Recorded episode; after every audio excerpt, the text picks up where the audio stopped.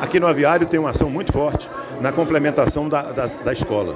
É, é, uma área extremamente vulnerável aqui o aviário.